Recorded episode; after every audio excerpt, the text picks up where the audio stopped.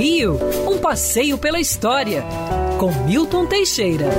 Amigo ouvinte, no dia 14 de julho de 1909, a cidade do Rio de Janeiro estava em festa. Estava ser inaugurado o Teatro Municipal do Rio de Janeiro. Depois de quatro anos e meio de obras, o Rio tinha afinal o seu um teatro à altura de uma capital federal.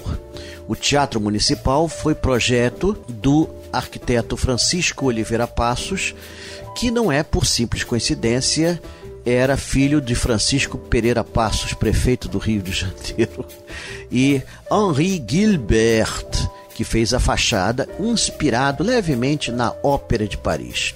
O teatro custou cerca de 100 mil contos de réis, 4% do, do produto interno bruto da nação, usando mármores importados da Europa, da África, material importado de todos os lugares, e com a sua capacidade inicial de 1.700 lugares, era o maior teatro da cidade. Hoje cabem nele 2.300, mas na época eram só 1.700. O Teatro Municipal logo se constituiu numa grande atração.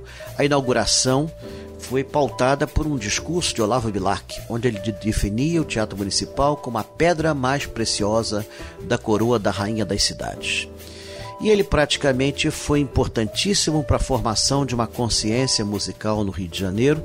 Foi a partir do Teatro Municipal que surgiu a orquestra do Teatro Municipal, a escola de balé do Teatro Municipal, o coral do Teatro Municipal e outras instituições mais que ainda existem até hoje e que ajudam a formar é, figuras ligadas à dança e à música na cidade do Rio de Janeiro e, por que não dizer, no próprio Brasil.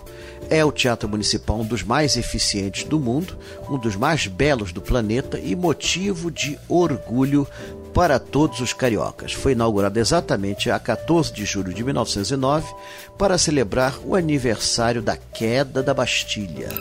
Quer ouvir essa coluna novamente? É só procurar nas plataformas de streaming de áudio. Conheça mais dos podcasts da Band News FM Rio.